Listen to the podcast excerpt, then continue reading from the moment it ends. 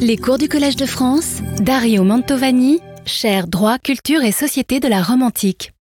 Mesdames, Messieurs, soyez les bienvenus à cette séance conclusive de mon cours Droit de nature, nature sans droit. Je souhaite la dédier à la mémoire d'un ami qui vient de disparaître prématurément, Gianni Pavan. Quand nous étions adolescents, il a enregistré notre groupe musical il est ensuite devenu un expert mondial du langage des cétacés, tout en gardant sa gentillesse, sa détermination. Adieu, Gianni. Ovid disait Il nous arrive souvent, en écoutant quelque chose de récent, de penser à un événement passé. Ainsi, plus le sort de notre planète nous préoccupe, plus nous repensons à des événements passés qui semblent parler de nos soucis. Le cours de cette année a pris comme lieu de départ l'Uttarakhand où, en 2018, la Haute Cour de justice, saisie d'une affaire de mauvais traitement infligé aux chevaux de transport entre l'Inde et le Népal, a cru opportun d'attribuer la qualité de personne morale à l'ensemble du règne animal. Cette nouvelle venant de l'Uttarakhand moderne nous a fait penser à la Rome antique. C'est ainsi que nous nous sommes rendus sur la pente qui conduit au Capitole où, grâce à un passage du juriste Alphénus, nous avons assisté à un accident provoqué par un char trop lourd pour les mules qui le tiraient. Le problème a été ainsi posé de notre première euh, séance. Comment évaluer l'utilisation d'une figure typique du droit romain, celle de la personne, la persona en latin, dans le contexte du droit contemporain de l'environnement? Est-ce qu'attribuer la personnalité juridique aux animaux, aux écosystèmes, constitue une bonne stratégie pour faire face aux défis de la transition écologique. Et réciproquement, est-ce que les Romains eux-mêmes se souciaient des animaux et de l'environnement Plus largement, le droit antique peut-il nous offrir des modèles pour faire évoluer la façon de penser notre rapport au monde? Ou, bien au contraire, est-ce l'influence constante et pluriséculaire de l'ancien droit de Rome, d'autant plus forte qu'elle est souvent méconnue, implicite, qui alourdit la pensée juridique contemporaine et lui rend plus difficile contribuer à la gestion durable du monde, de dépasser la priorité que l'homme s'accorde sur le reste du vivant. Après tout, l'historien du droit, lui-même, rassemble à ces animaux de traits qui avancent sur un chemin escarpé, étroit, entre présent et passé, important sur eux un poids presque écrasant, celui de la tradition. Avancer est difficile, se débarrasser entièrement du fardeau n'est pas possible. On peut au moins essayer de comprendre ce que l'on porte ou ce que l'on traîne. Cela au moins, nous pouvons et nous devons le faire. Une façon de raisonner sur la tradition est de s'attarder sur les nœuds conceptuels qui déjà au niveau terminologique semblent présenter des affinités entre la pensée ancienne et la pensée moderne. Nous en avons choisi un Aujourd'hui, on parle de plus en plus de droit de la nature, au pluriel. Les objets naturels auraient le droit à l'existence, le droit à l'habitat, le droit de remplir leur rôle dans les processus sans cesse renouvelés de la biosphère. Les droits de la nature sont, dans cette perspective, des droits subjectifs accordés à la nature en tant que sujet de droit qui serait donc capable d'agir en justice. Dans l'Antiquité, on parlait en revanche de droit de nature au singulier. La proximité terminologique est à première vue frappante, mais quelle est la relation entre ces deux notions d'analogie ou plutôt d'opposition? Le titre général de mon cours, Droit des natures, nature sans droit, indique que je pense plutôt vers cette Seconde conclusion. Comment se fait-il donc qu'une pensée juridique qui semblerait donner tant de place à la nature, comme celle de la Rome antique, d'où le juste naturalisme moderne puise son inspiration et ses notions, se révèle au contraire aussi anthropocentré, aussi incline à l'exploitation de la flore et de la faune, voire des ressources naturelles, minérales, il me semble opportun de vous proposer un bref résumé du chemin parcouru ensemble cette année pour amorcer une réponse à cette question. La première étape pour tenter de nous orienter a été de comprendre ce qu'était la nature pour les anciens. Nous avons pris pour guide Aristote et les stoïciens et leur interprète latin Cicéron, en particulier les trois livres sur la nature des dieux, le De Rerum Natura.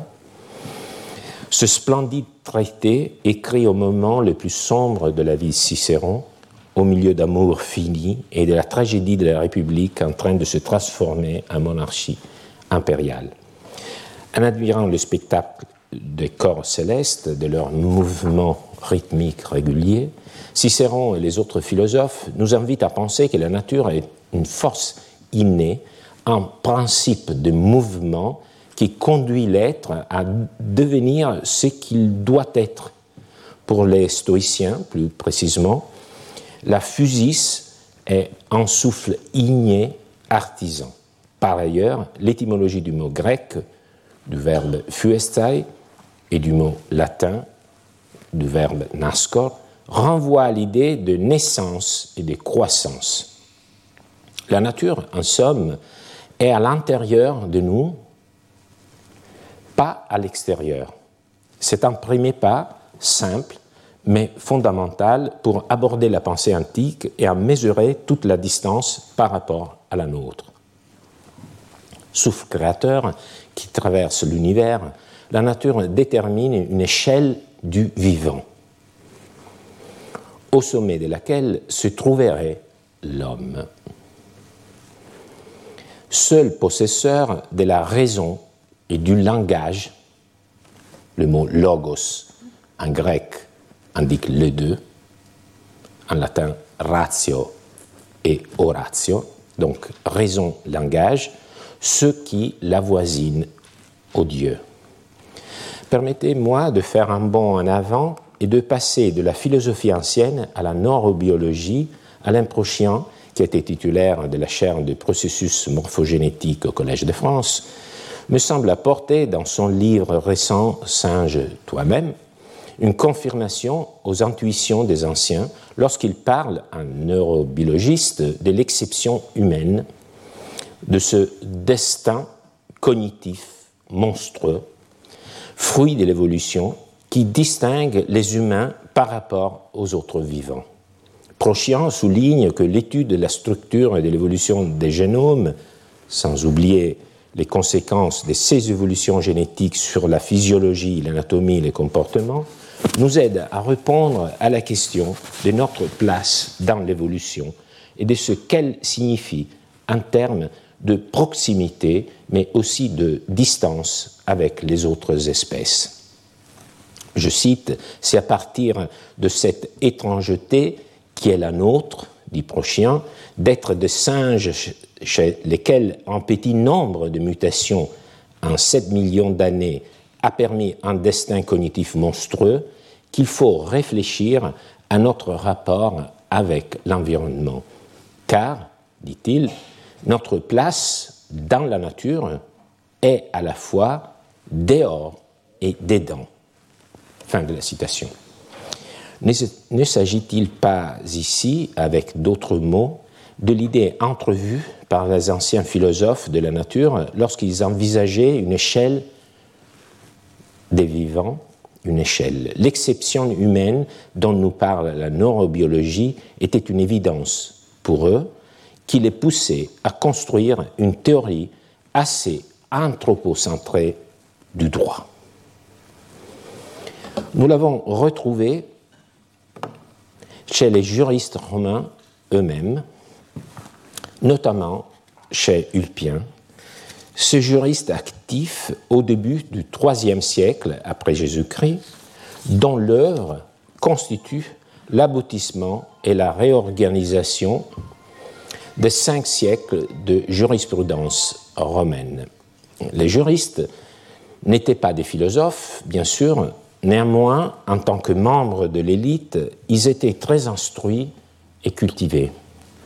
Beaucoup d'entre eux avaient certainement une solide formation philosophique, tous, en tout cas, possédaient une formation rhétorique qui impliquait la maîtrise au moins des concepts de base de la physique et de l'éthique. Ainsi, Ulpien articule le droit en trois composantes, le droit naturel, qui consiste en l'instinct d'autodéfense, d'accouplement et des soins de la progéniture, instinct commun aux hommes et aux animaux. Vient ensuite le droit des gens, qui concerne la partie rationnelle, donc exclusive à l'homme et uniforme chez tous les peuples. Enfin, c'est le droit civil, c'est-à-dire propre à chaque cité qui l'établit pour elle-même. Concentrons-nous sur les droits de nature, le jus naturale d'Ulpien. Alors d'abord, il faut dire qu'il ne s'agit pas du tout des droits subjectifs attribués aux objets naturels, comme c'est le cas pour la notion moderne des droits de la nature au pluriel, c'est-à-dire droit à la vie, à l'habitat, etc. Le droit de nature d'Ulpien, au singulier, est en revanche ce qu'on définit comme un droit objectif. Les règles qui organisent une société humaine et qui sont en effet en lien avec la, nature, mais comprises comme force innée. Donc, encore une fois, il s'agit d'une conception tout à fait différente de la vision contemporaine. Au fil de nos cours, nous avons examiné ce droit de nature, ce jus naturale, sous deux aspects. Nous l'avons rencontré comme un dispositif des qualifications, c'est le premier aspect, et d'autre part comme un ensemble de principes et de règles. Alors, commençons par le premier aspect. Comme dispositif des qualifications, le droit de nature opère de manière particulièrement incisive à la fois sur les humains et sur les bêtes. Sur les hommes, parce que c'est dans le digeste que l'on trouve la fameuse phrase Tous les hommes naissent libres. C'est le digeste qui la prononce. Pourtant, à Rome, il y avait bien des esclaves parfaitement admis et encadrés par les droits. Et c'est ici que l'on découvre cette fonction importante endossée par le droit naturel, ou que les juristes font endosser au droit naturel, c'est-à-dire celle d'ouvrir une sorte de dimension supplémentaire une deuxième scène dans le théâtre du droit qui permet de gérer les contradictions, d'exploiter des principes apparemment inconciliables. La première scène est celle sur laquelle jouent les acteurs du droit civil, où seuls les hommes et femmes que le droit civil qualifie de libres peuvent être protagonistes Mieux encore, il s'agit des citoyens, s'il s'agit de citoyens et de chefs de la famille. Le droit naturel, lui, offre en revanche une scène provisoire aux esclaves, en ramenant pour un instant le monde au moment primordial, préjuridique, où il n'y avait pas de différence, où tout un chacun était libre par nature. Il ne s'agit en aucun cas d'abolir l'esclavage, mais au contraire de l'intégrer si, de l'intégrer si nécessaire, de l'intégrer au droit civil si nécessaire, en permettant aux esclaves de se comporter de temps en temps comme tout autre homme, de nouer des relations juridiques, de conclure des contrats, mais toujours dans l'espace circonscrit de la scène de la nature et sans pouvoir nuire aux intérêts de leur maître. Surtout pas. Au contraire, dans la plupart des cas, ce retour à la nature la nature sert surtout aux intérêts des maîtres dont les esclaves œuvrent comme une sorte de prolongement organique. En ce qui concerne les animaux, à Rome, le droit de nature sert également de dispositif de qualification pour mieux traduire en termes juridiques la distinction entre animaux domestiques et animaux de nature sauvage. Les animaux domestiques sont des objets stables de propriété, même s'ils échappent, ils restent à nous. Les animaux de nature sauvage, en revanche, sont nôtres tant que nous les possédons, par notre main ou par notre regard, pour ainsi dire. C'est comme à l'état de nature. On les acquiert par la chasse. S'ils nous échappent, ils nous, ils... nous échappent, ils reviennent à l'état de nature et sont prêts à être repris par quelqu'un d'autre qui s'en empare, les occupe en devenant leur propriétaire. Mais le regard des Romains sur le monde animal est très aigu, s'articule autour d'une série de nuances. Par exemple, les abeilles et les colombes, ainsi que d'autres animaux, d'autres animaux sauvages qui ont l'habitude d'aller et de venir, nous appartiennent tant qu'ils ont l'intention de revenir. À ce propos, on apprécie le pragmatisme des juristes qui ont toujours besoin de preuves tangibles. Les abeilles doivent prouver par leurs actes qu'elles veulent vraiment revenir nous avons pris acte d'autres cas particuliers, les chiens, les éléphants, les chameaux. Les juristes romains se sont adonnés à une taxonomie zoologique, pourtant toujours guidée par des soucis patrimoniaux. Les animaux sont pris dans le filet des relations patrimoniales des hommes, les seuls qui intéressent vraiment les juristes, comme on l'a vu par exemple dans les cas des dommages causés par les animaux, notamment à propos de l'actio de pauperia. Dans cette perspective, est-il légitime de penser que le droit romain avait une attitude protectrice à l'égard des animaux Ont-ils pensé un contrat naturel comme celui préconisé par Michel Serres ou Desmond Morris, qui devrait être signé entre les humains et le reste du vivant, afin que leur relation ne soit pas de l'ordre de l'exploitation, mais de l'échange et du bénéfice mutuel? En examinant quelques vers du poème sur la nature, De Rerum Natura de Lucrèce, parfois évoqué comme fournissant des précédents de cette vision, le modèle du poète épicurien s'est révélé être non pas celui du contrat, mais bien celui de la tutelle. Les animaux domestiques sont considérés comme ayant besoin de protection, et c'est la nature, la combinaison des jeux d'atomes, qui les a confiés aux humains, qui exercent sur eux un pouvoir semblable à celui d'un tuteur sur les mineurs, tout en en tirant aussi des avantages un pouvoir protecteur qui n'implique pas, du côté des animaux, une véritable autonomie. Dans l'une des dernières séances, nous avons pris les taureaux par les cornes en nous demandant directement si les Romains se faisaient un souci de l'environnement, de la pollution, des problèmes liés à l'exploitation des ressources, et s'ils possédaient une conscience paysagère on ne peut pas nier que les Romains avaient beaucoup de connaissances écologiques, même si elles étaient organisées de façon différente des nôtres. Par exemple, pour ce qui concerne le paysage, leur vision idyllique du locus amenus ou de l'angulus était fortement imprégnée de valeurs morales et liée à l'idée du répit et de l'absence euh, de travail. Cependant, le droit ne s'intéressait pas à la pureté de l'air. Nous avons pris cet exemple.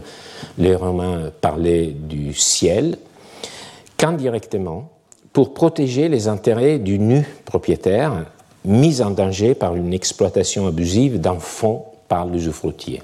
Donc, s'il y a des soucis, ils sont mêlés à des rapports patrimoniaux, par exemple, euh, qui euh, s'instaurent entre le nu propriétaire et l'usufruitier. Tout cela pour ce qui concerne les droits de nature en tant que dispositif de qualification. Nous en arrivons ainsi au deuxième aspect, celui du droit naturel comme système de règles. C'est encore Cicéron qui nous guide dans cette deuxième dimension, mais pas le Cicéron des dernières années de sa vie, c'est lui qui a divorcé de sa femme, qui n'a pas trouvé le bonheur après d'une jeune compagne, et qui voit la République perdre ses beaux traits comme un tableau qu'on a trop tardé à restaurer. Non, c'est le Cicéron de 20 ans, fraîchement sorti d'une école de rhétorique, plein de vie, qui est poussé par sa nature à devenir ce qu'il doit être, orateur, homme politique, intellectuel sans égal, mais toujours, pour ainsi dire, en probation par ses contemporains et par la postérité. Et laissez-moi dire que je me réjouis de voir un certain nombre de jeunes chercheurs euh, dans cette salle et en lien avec euh, cet enseignement. C'est leur moment. Et dans son manuel acerbe et mature, le De Inventione, il nous explique d'où vient le droit. c'est ce que nous avons appris, lu euh, lors de notre dernière séance. Le droit de nature est celui qui nous est apporté non pas par une décision, une opinion, c'est la, vieille question grecque, mais par une sorte de force innée, notamment la religion la piété, la gratitude, la vengeance, la révérence ou la véridicité. On appelle religion ce qui repose sur la crainte des dieux, les cérémonies du culte, la piété et les sentiments qui nous avertit d'observer nos devoirs envers la patrie, nos parents et ceux qui nous sont liés par les sangs. La gratitude consiste dans les égards qu'inspire le souvenir des bienfaits, des honneurs et de l'amitié le désir de les payer en retour. La vengeance est ceux qui nous incitent à écarter de nous et de ceux qui doivent nous être chers la violence et l'outrage, soit en nous défendant, soit en rendant l'appareil. Et c'est aussi par elle que nous punissons les fautes.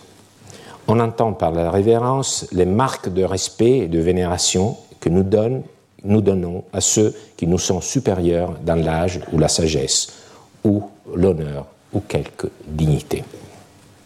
La véridicité, la qualité par laquelle nous efforçons d'éviter toute divergence entre nos déclarations et les faits passés, présents ou futurs.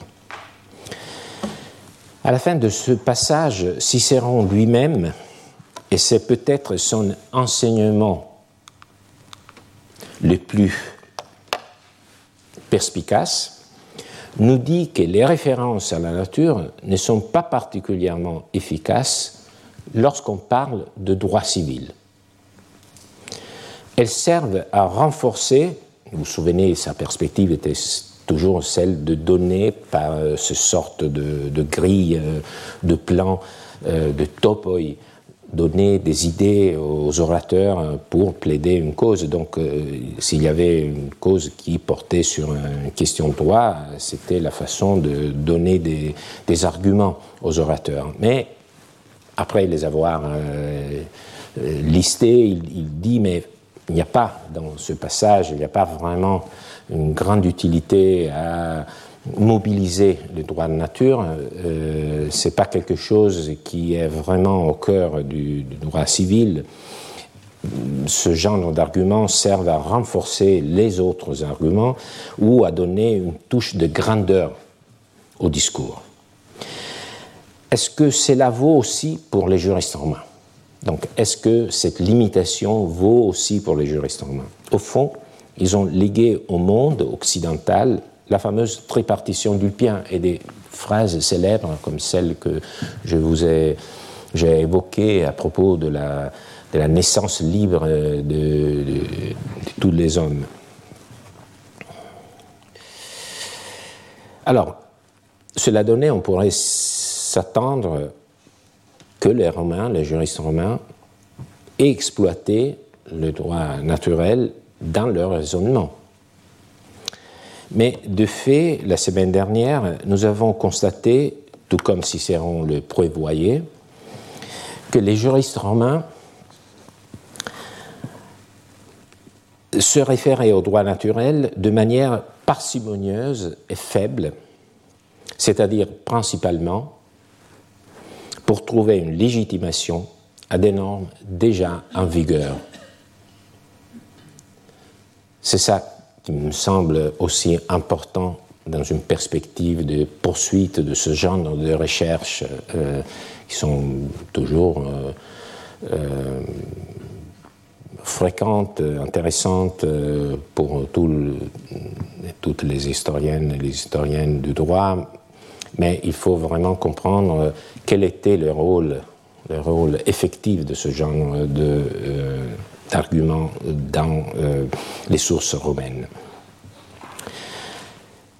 Donc, on a bien vu qu'il euh, faut faire une différence euh, par rapport à la fonction de, l'utilisation. Est-ce qu'ils évoquaient le droit naturel pour argumenter des solutions nouvelles, donc c'est une utilisation forte, ou bien seulement pour légitimer des normes déjà en vigueur C'est une fonction plus faible.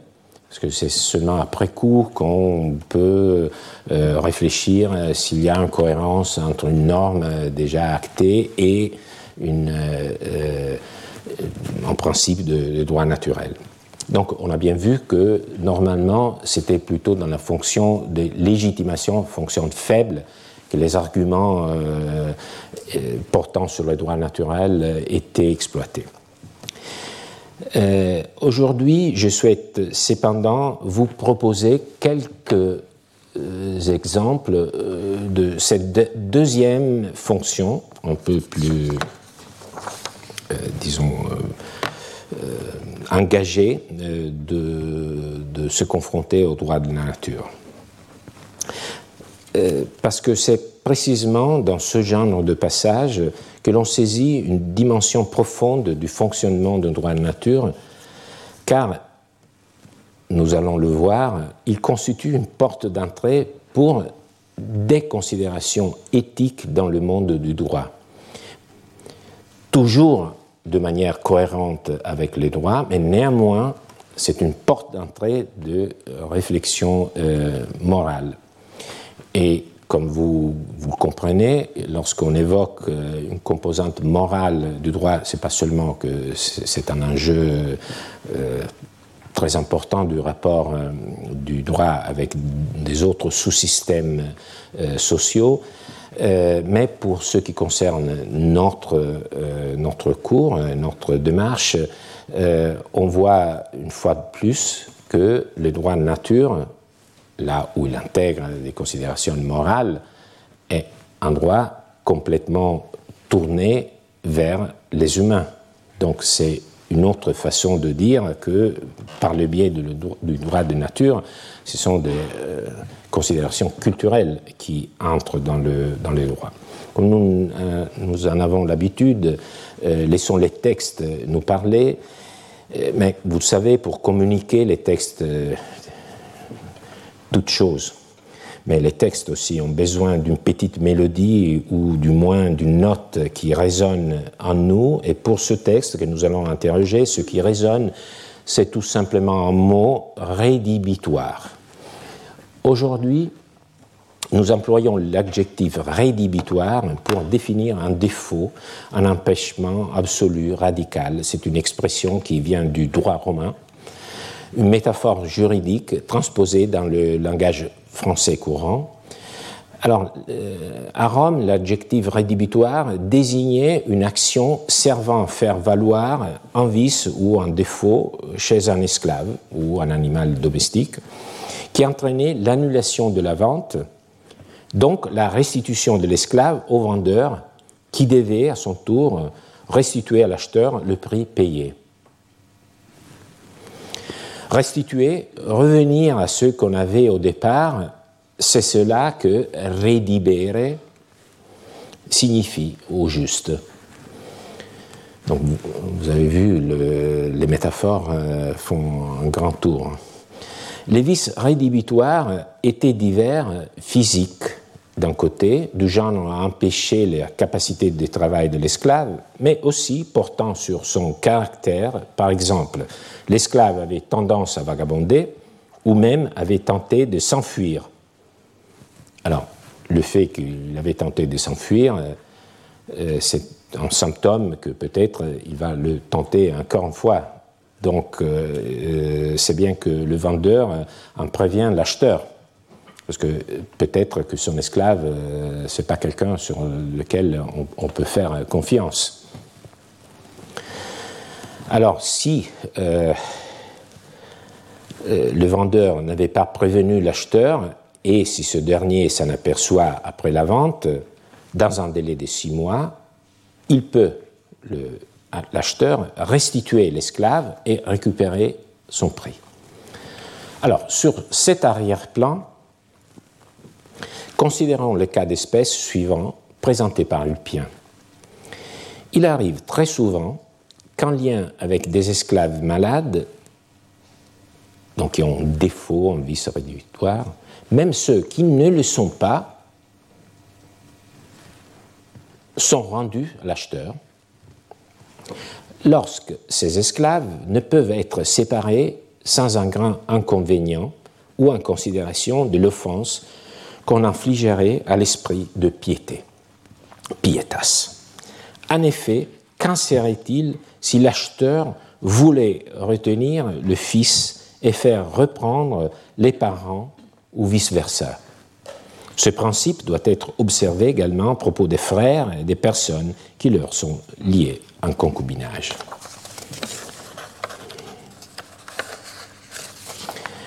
Le texte est d'une brièveté, d'une clarté radicale dans son jeu d'adaptation progressive de la règle à la réalité. Souvent, les textes des juristes romains ne sont que des adaptations euh, minutieuses, très intelligentes euh, de la règle à la réalité.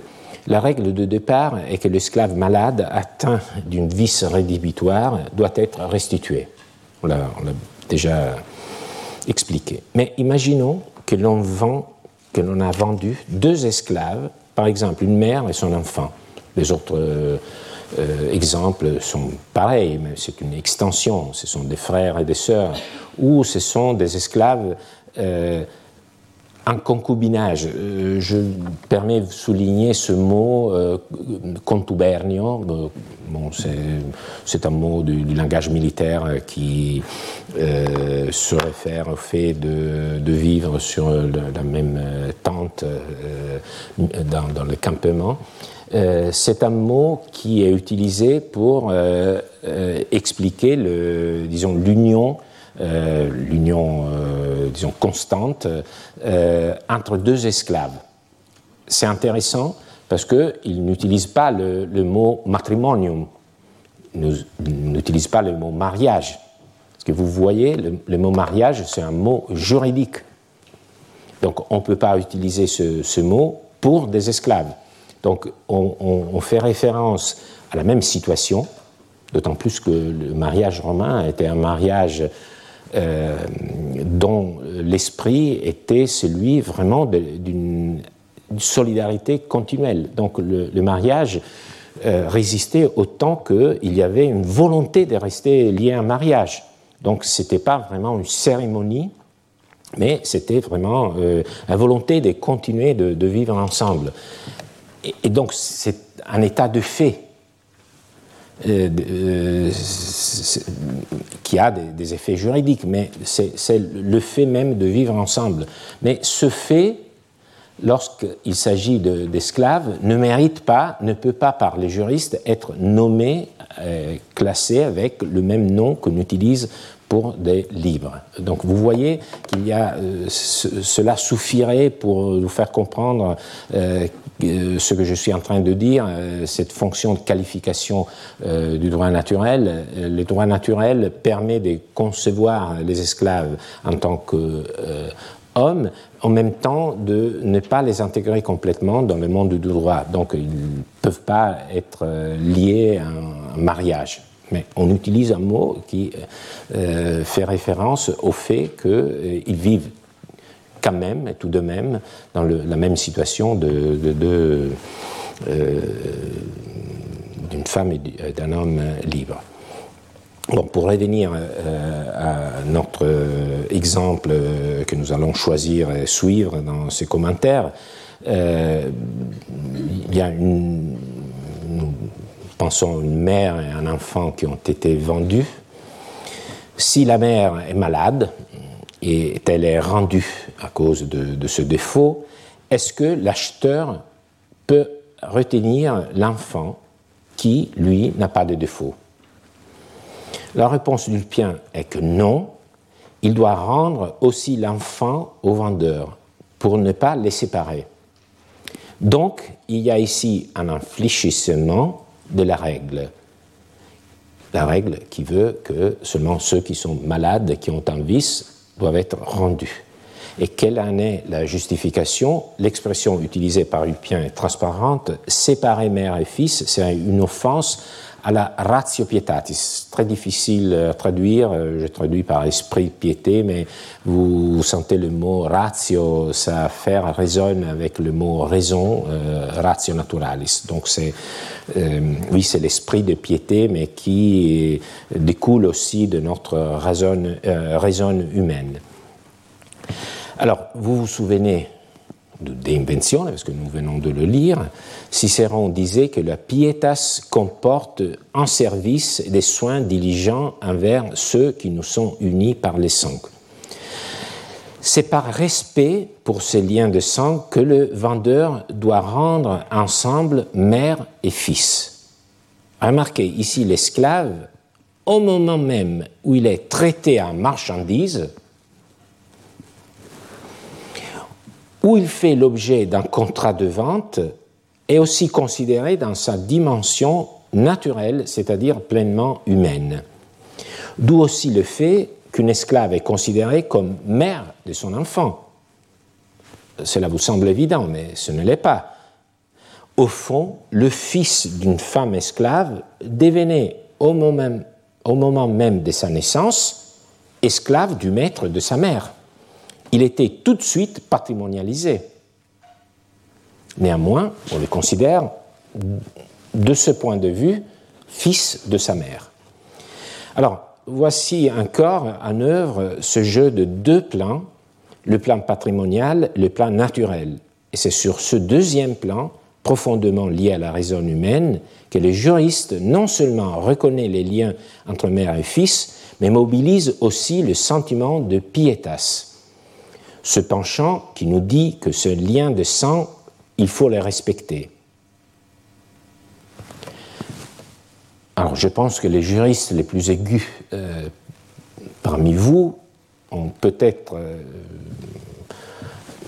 disons, été traversés par une pensée, c'est aussi l'intérêt du vendeur de recevoir que de recevoir les deux esclaves ensemble. Parce que les séparer aurait quand même comme euh, conséquence le fait que euh, l'esclave qui lui revient euh, serait moins, disons, moins disposé à prêter service. En plus, il ne reçoit, que, euh, disons, celle des deux qui a un vice rédhibitoire. Et donc, l'idée, c'est aussi qu'il faut quand même garder un équilibre. Donc, il reprend l'esclave qui est malade, mais il reprend aussi euh, l'esclave qui ne l'est pas.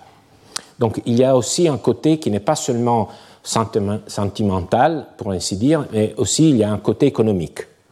Toujours, lorsque les, esclaves sont, sont, pris en compte, euh, il faut toujours euh, voir les maîtres qui sont derrière. Mais comme c'est notre dernière séance, euh, nous sommes plutôt prêts à suivre le fil des bons sentiments.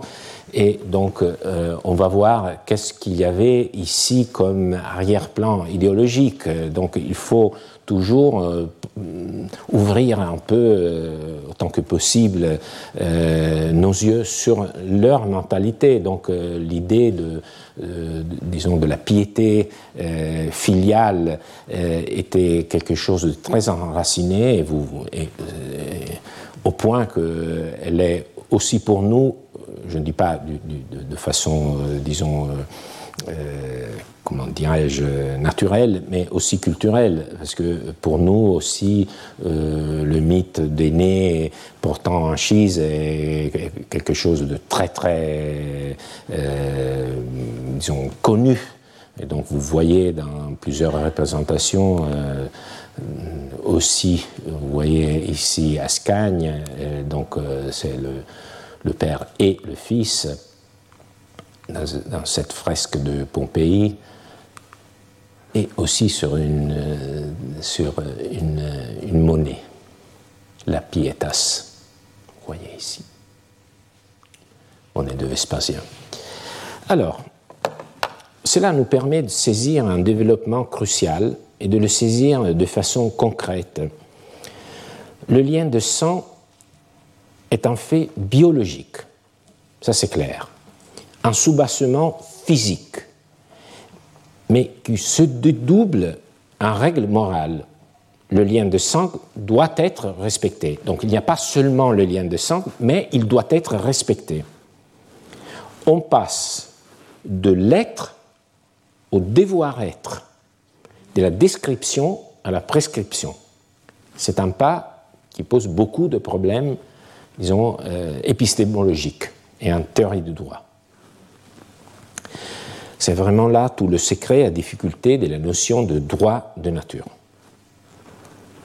Et je vous ai dit que peut-être le fait que les Romains considèrent la nature comme une force innée permet, je ne dirais pas de contourner ce problème, mais un peu de le rendre moins euh, insoluble.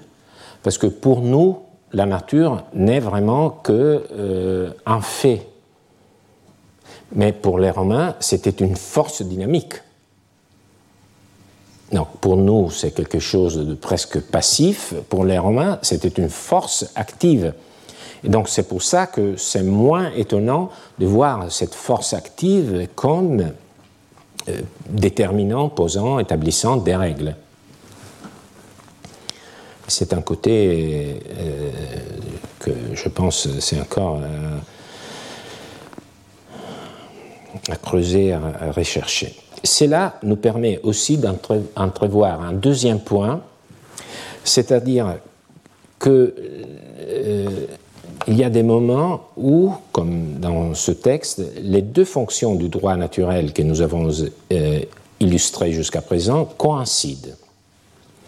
Les droits naturels fonctionnent ici, à la fois ici dans le cas de, la mère et de son fils, euh, les deux esclaves, comme un outil de qualification et comme une règle. En tant qu'outil de qualification, le droit naturel permet de considérer les esclaves comme des êtres humains, et en tant que règle, elle met l'accent sur les comportements que nous devons mettre en œuvre pour vraiment faire preuve de piété.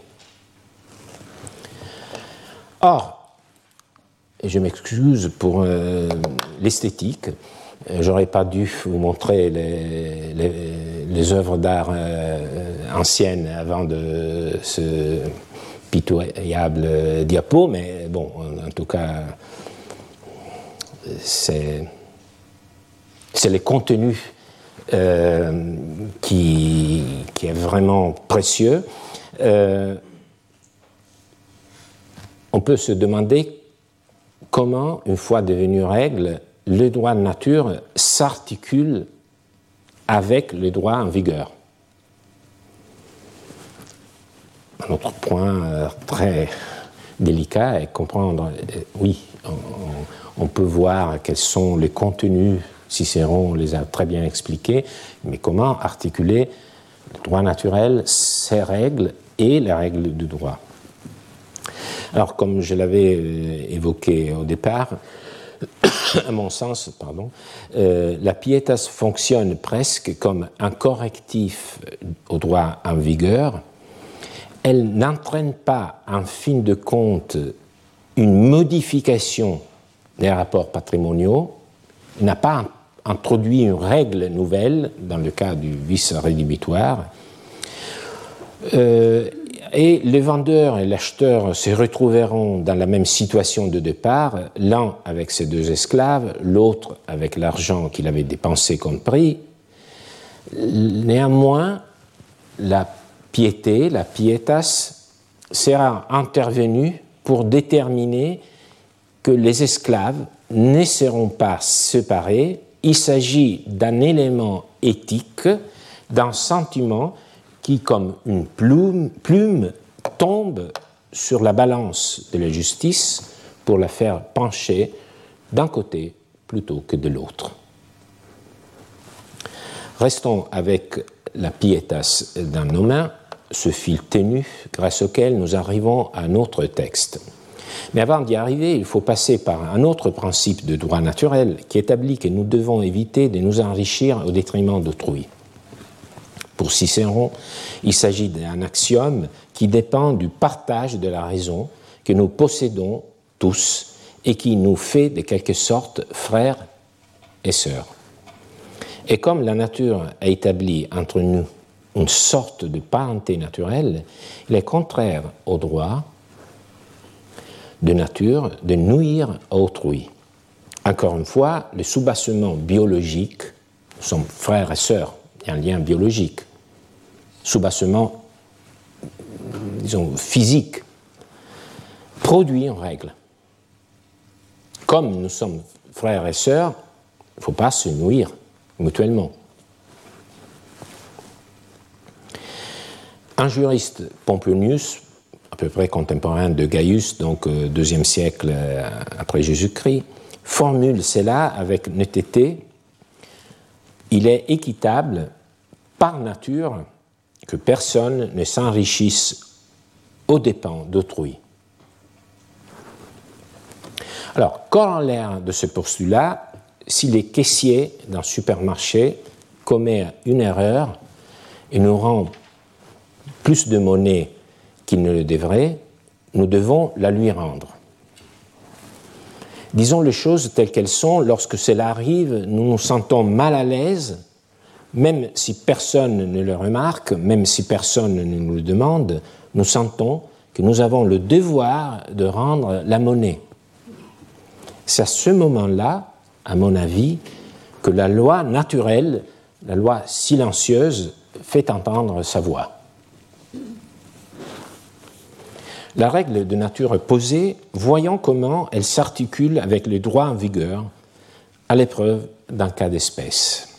L'institution juridique en question, cette fois-ci, est la dot. À Rome, c'est la future épouse qui constitue la dot en faveur de son futur mari.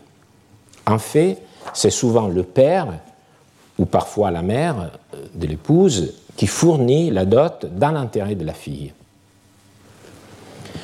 Souvent, on fait cela par une promesse le père ou la mère s'engage formellement par les biais du contrat de stipulatio, c'est une promesse solennelle, à euh, verser au mari une somme d'argent ou des biens, ou les deux.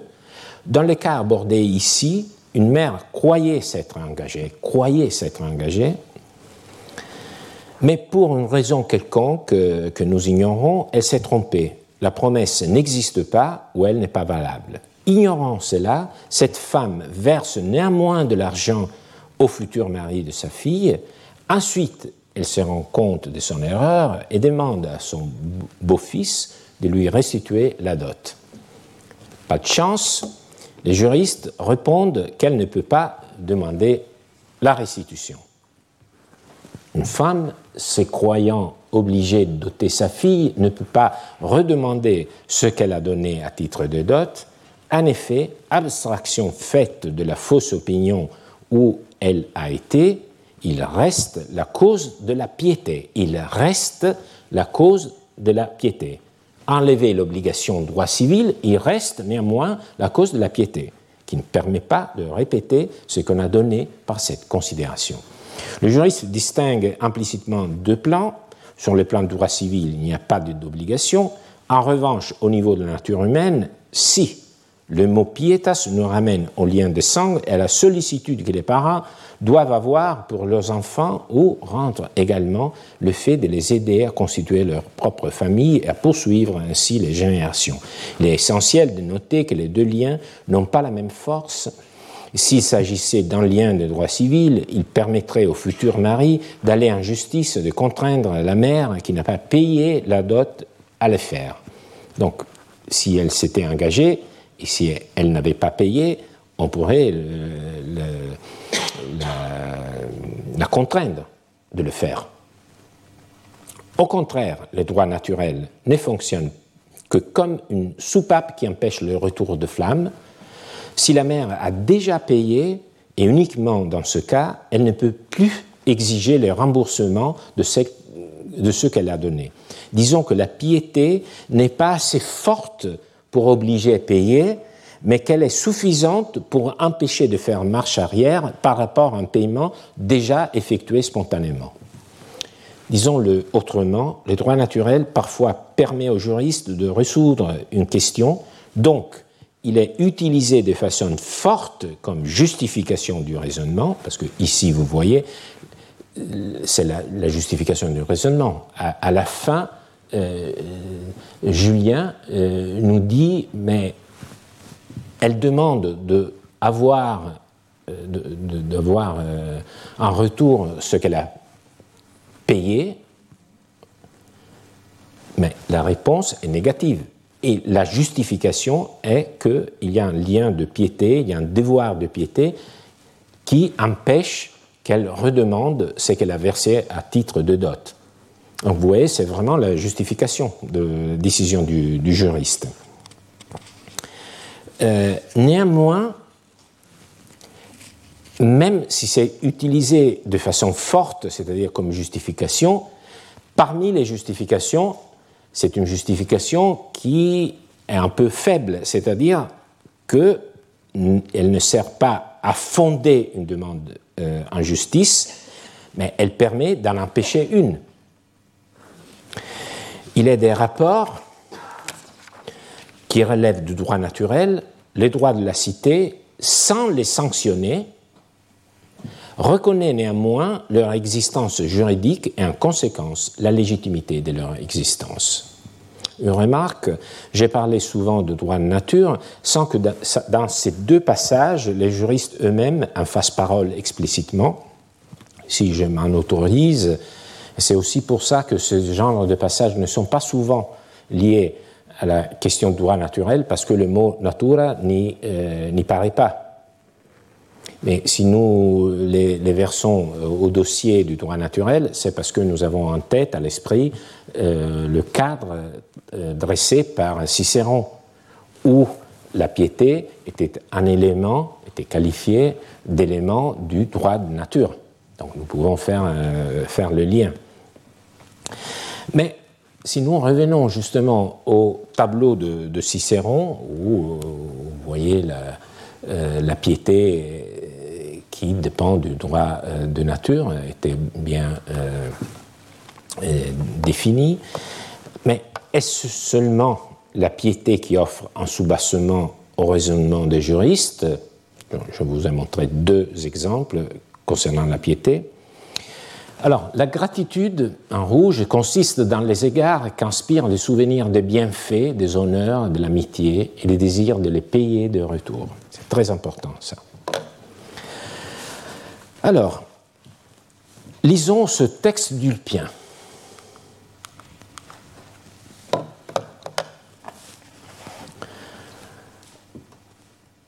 Euh, un affranchi pensait dévoir à son patron des journées de travail. Il a payé pensant qu'il était obligé. Il ne peut pas répéter, crie Julien, et en effet, par nature, l'affranchi doit des journées de travail à son patron. Alors, les affranchis, au moment de leur manumission, donc des esclaves sont en train d'être mis, s'engager vers leur maître, ensuite vers leur patron, à effectuer pour eux un certain nombre de journées de travail chaque année. Il s'agissait donc d'une promesse. Or, dans ce cas, évidemment, l'affranchi avait travaillé plus qu'il ne s'y était engagé. C'est un peu comme la mère qui, par erreur, a fourni la dot pour sa fille sans y être obligée. Ici également, l'affranchi fait valoir le principe selon lequel personne ne doit s'enrichir aux dépens d'autrui. Il demande euh, donc que le patron lui rembourse les journées travaillées en plus. Mais Julien, grand juriste euh, qui fut consul en 148 après Jésus-Christ, lui répond qu'il n'est pas question. Ces journées de travail, ces opere, sont qualifiées de officiales car elles rapportent euh, à la notion d'officium, comportant donc le souvenir des services rendus, services rendus par les patrons, c'est-à-dire l'affranchissement, qui engendre la volonté d'acte de dévouement en retour par l'affranchi. Donc, mécanisme de la gratitude.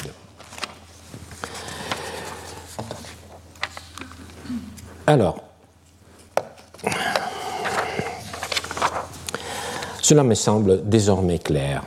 La loi naturelle est un peu comme la nature dont Héraclite disait qu'elle aime se cacher. Car il nous a semblé que dans le passage des juristes romains, la loi de la nature est en effet très discrète, silencieuse même, comme le voulait Paul dans le passage que nous avons lu pendant notre dernière séance à propos des portions qu'il faut accorder aux enfants de ceux qui ont été condamnés à la confiscation du patrimoine. En même temps, en reconstituant le fil qui relie les juristes à la rhétorique, nous avons vu que même lorsqu'ils parlent, par exemple, de piété, les juristes pensent en effet au domaine du droit naturel. Et ça, c'est très clair parce que dans ce texte de, de, Dupien, euh, il le dit explicitement que c'est par nature que la franchise doit désopérer au patron. Donc vous voyez qu'on revient pas seulement, il ne faut pas seulement se, euh, se euh, référer au texte de Cicéron, mais vous voyez ici euh, que c'est le, symptôme clair que les juristes avaient en tête le, même, même plan. Et donc ils reliaient la gratitude à, à, la nature. Donc, Lorsqu'ils parlent de la piété ou de la grazia, les juristes pensent en effet au domaine du droit naturel, à ces sentiments fondés sur la biologie, puis repensés par la raison, qui poussent par exemple les parents à prendre soin de leurs enfants ou les affranchis à être reconnaissants envers leurs anciens maîtres qui leur ont donné la liberté. C'est une démarche qui fait intervenir non pas tant la nature que la culture, un ensemble d'attitudes, de sentiments, de relations socialement élaborées. On pourrait parler du droit naturel comme un plan de contact entre l'éthique et le droit, avec la seule précision, toujours nécessaire, que toutes les fois que le droit entre en contact avec un autre champ culturel, en l'occurrence la morale, il se l'approprie et le transforme à ses propres fins. Cela nous est apparu clairement lorsque nous avons réfléchi à la prudence avec laquelle la piété n'apporte que des petites adaptations du droit en vigueur. Même chose pour la gratitude. Il s'agit donc d'une démonstration supplémentaire que le droit fonctionne comme un énorme système culturel manifestement élaboré à partir de l'homme et de ses besoins. Avant de nous quitter et de nous donner rendez-vous si vous voulez bien, pour mon cours de l'année prochaine. il s'intitule Le corps du droit. Imaginez le droit par les métaphores corporelles dans la littérature juridique romaine. Je voudrais vous remercier pour votre attention constante au long de ces cours. Et donc, je souhaiterais vous remercier en abandonnant, ou presque, le droit, pour nous immerger dans l'eau de la poésie, la poésie d'Ovide, le poète sublime, qui était pourtant aussi un juriste, Pourquoi vous citez les Métamorphoses? Parce que c'est un poème qui nous parle justement de changement et que nous vivons une époque de transition. Et pourquoi ces vers Parce qu'ils contiennent des allusions juridiques, mais placées dans une vision certainement moins géométrique que celle des juristes, et donc plus évocatrice, prête à laisser place à l'espoir, au désespoir, ou aux deux. Réfléchir sur l'Antiquité, c'est aussi cela. Le protagoniste est Latone, une déesse puissante et malheureuse. Sa faute a été d'être aimé par Jupiter, d'avoir des jumeaux de lui, qui ne sont autres que Diane et Apollon, et d'encourir la haine perpétuelle de Junon. Ovide raconte un épisode la concernant par la voix d'un témoin anonyme qui, jeune homme, s'était rendu dans une région d'Asie, la Lycie, à la recherche de bœufs de valeur, accompagné d'un guide local qui lui avait été donné par son père. À un moment donné, ils aperçoivent un hôtel au milieu d'un étang qui porte euh, les signes évidents de sacrifices intenses. Et notre narrateur, donc c'est la voix qu'on entend dans, ces vers, demande au guide à l'honneur de qui il a été érigé. À l'honneur de Latone, lui explique le guide local, saisi d'une crainte religieuse, et il lui raconte l'histoire. Alors, avec ce guide, j'ai parcouru les pâturages quand, au milieu d'un lac, parmi les roseaux frémissants, nous voyons se dresser un vieil hôtel noirci par leurs cendres des sacrifices. Mon guide s'arrêta, saisi d'effroi, murmura Sois moi favorable. Et moi, murmurant de même, je dis Sois favorable. Cependant, comme je demandais si l'hôtel était consacré aux naïades, à Faunus ou bien à un dieu indigène, Monote me répondit Non, jeune homme, nulle divinité montagnarde n'occupe cet hôtel. La déesse qui le revendique est celle, Latone, à qui l'épouse du roi des dieux, Junon, interdit jadis l'univers et qui, suppliant, Latone, suppliant l'errante Délos, eut peine à recevoir son hospitalité quand l'île légère nageait sur les flots. Donc elle a réussi, Latone, à être accueillie par Délos. Là, prenant appui sur un palmier, un arbre consacré à Pallas, Latone mit au monde des jumeaux au grand dépit de leur marâtre, Junon. On raconte que de cet endroit aussi, la jeune mère dut fuir Junon de Délos, important sur son sein les nouveau-nés, deux frères, deux dieux, Diane et Apollon. Au pays de la chimère, en terre de Lycie, sous un soleil pesant qui brûlait, les, campagnes, déesse, Latone, épuisée par un long effort et déshydratée par une chaleur de plomb, s'est sentie assoiffée. Ses nourrissons, avides, avaient épuisé le sein qui les allaitait. Par hasard, elle aperçoit un petit lac à l'eau peu abondante au fond d'une vallée. Les paysans cueillaient là de brins d'osier garnis de pousses, des joncs, des herbes aimées des marais. La fille du titan s'approcha et, à genoux, pesa sur la terre pour puiser l'eau fraîche qu'elle s'apprêtait à boire. La bande des paysans l'arrête, la déesse s'adresse ainsi à eux. Pourquoi m'interdisez-vous l'eau? L'usage de l'eau est un bien commun. La nature n'a pas fait du soleil un bien propre, ni non plus de l'air, ni des ondes claires. Je suis venu vers un don fait à tous, et pourtant c'est en vous suppliant que je la demande. Pour ma part, je ne voulais baigner ici ni mon corps, ni mes membres épuisés, mais étancher ma soif. La bouche qui vous parle manque de salive, ma gorge est sèche et ma voix a du mal à s'y frayer un passage. Une gorgée d'eau me sera un nectar et en le recevant, je dirai que j'ai reçu la vie. Avec cette eau, vous aurez donné la vie. Puisse-t-il aussi, qui sur mon sein tendent leurs petits bras, vous émouvoir? Car justement, le petit tendait leurs bras, qui aurait pu ne pas être ému par les douces paroles de la déesse. Les rustres, pourtant, persistent à écarter ces prières, profèrent de menaces si elles ne s'éloignent pas, ils ajoutent des insultes. Mais ce n'est pas assez. De main, des pieds, ils troublent les eaux, ils font remonter la vase molle du fond du lac en sautant méchamment de ci, de là.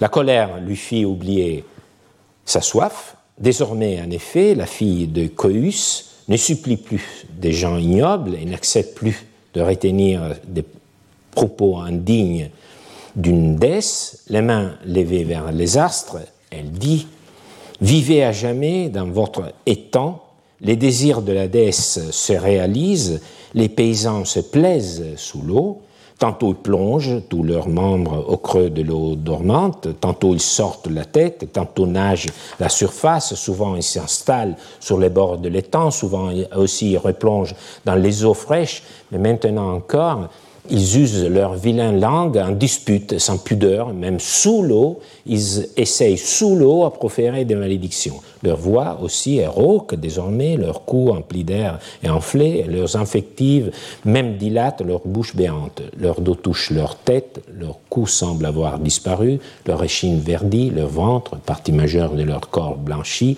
et ces grenouilles nouvelles bondissent dans un tourbillon fangeux la métamorphose des hommes en grenouilles. Il y aurait tant à dire en se laissant guider par les suggestions, comme il se doit face à une poésie aussi imaginative. Déesse Latone demande d'abord l'accès à l'eau pour pouvoir satisfaire sa soif et celle de ses enfants, Diane et Apollon. Et elle affirme l'eau est un bien d'usage commun. Mais des paysans l'en empêchent par misogynie, par méfiance à l'égard de l'étranger qui arrive et demande à partager des ressources. Notons qu'Ovide utilise ici des termes parfaitement juridiques. D'abord, il utilise le mot prohibere et le mot vetare, qui sont deux mots techniques utilisés par les juristes dans des citations pareilles. Mais surtout, Latone dit que l'eau est une chose d'usage commun, un bien commun, tout comme le mer et le littoral. C'est justement la liste des choses communes dressée par les juristes martiens dans ce passage du digeste, qui dit, en effet, selon le droit naturel, selon les droits naturels, les choses communes à tous sont les suivantes l'air, l'eau courante, la mer, et par son biais, ses rivages. Vous voyez que la liste de d'Ovide est vraiment la même parce qu'il parle de l'air, des ondes claires, la mer, et il parle bien sûr de l'eau parce que c'est disons, l'objet euh, de la controverse. En tant que poète, bien sûr, il ajoute aussi au bien commun également le soleil. C'était le, soleil qui brûlait. Donc vous voyez aussi ce genre de polyphonie euh, des sens. Et elle insiste elle dit aussi il s'agit de publica munera. Je suis venu à des dons, c'est très difficile de, traduire munera. Euh, je veux seulement euh, souligner que le terme munera, au singulier munus, est euh, à la racine du mot commun.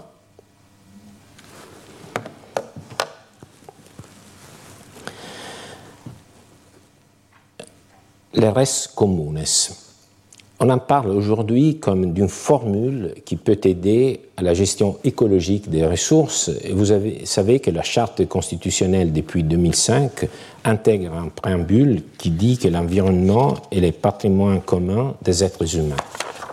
Mais ici, les colons, les indigènes, ne semblent pas très enclins à suivre la définition légale qui fait de l'eau un bien accessible à tout un chacun.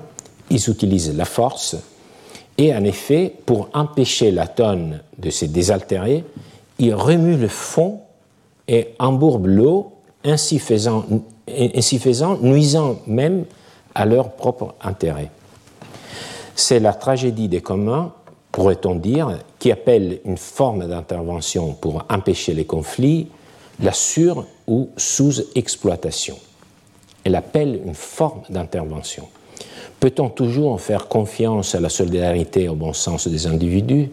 Les biens communs ne demandent-ils un système de gestion mis en place par la collectivité? Ici, faute d'une autorité capable d'imposer l'accès à l'eau pour tous, c'est l'atone elle-même qui joue ce rôle et se défaisant de son attitude de suppliante affirme sa supériorité. Voici les paysans qui n'avaient pas su utiliser la raison naturelle donnée aux humains ni se montrer solidaires, renvoyés à l'état d'animaux dont les signes qui ne sont plus capables d'articuler la parole. Chacun retirera de cette métamorphose l'enseignement qu'il juge le plus approprié à sa propre fable. J'en retiens l'idée que la réflexion sur le monde antique nous donne les outils pour regarder notre monde avec plus de clarté et aussi de piété. Le passé n'est pas là une fois pour toutes, il faut toujours le repenser. Pour le dire autrement, ce que nous avons reçu de nos aïeux, si nous voulons le posséder en propre, conquérons-le. Je vous remercie. Retrouvez tous les contenus du Collège de France sur www.colège-2-france.fr.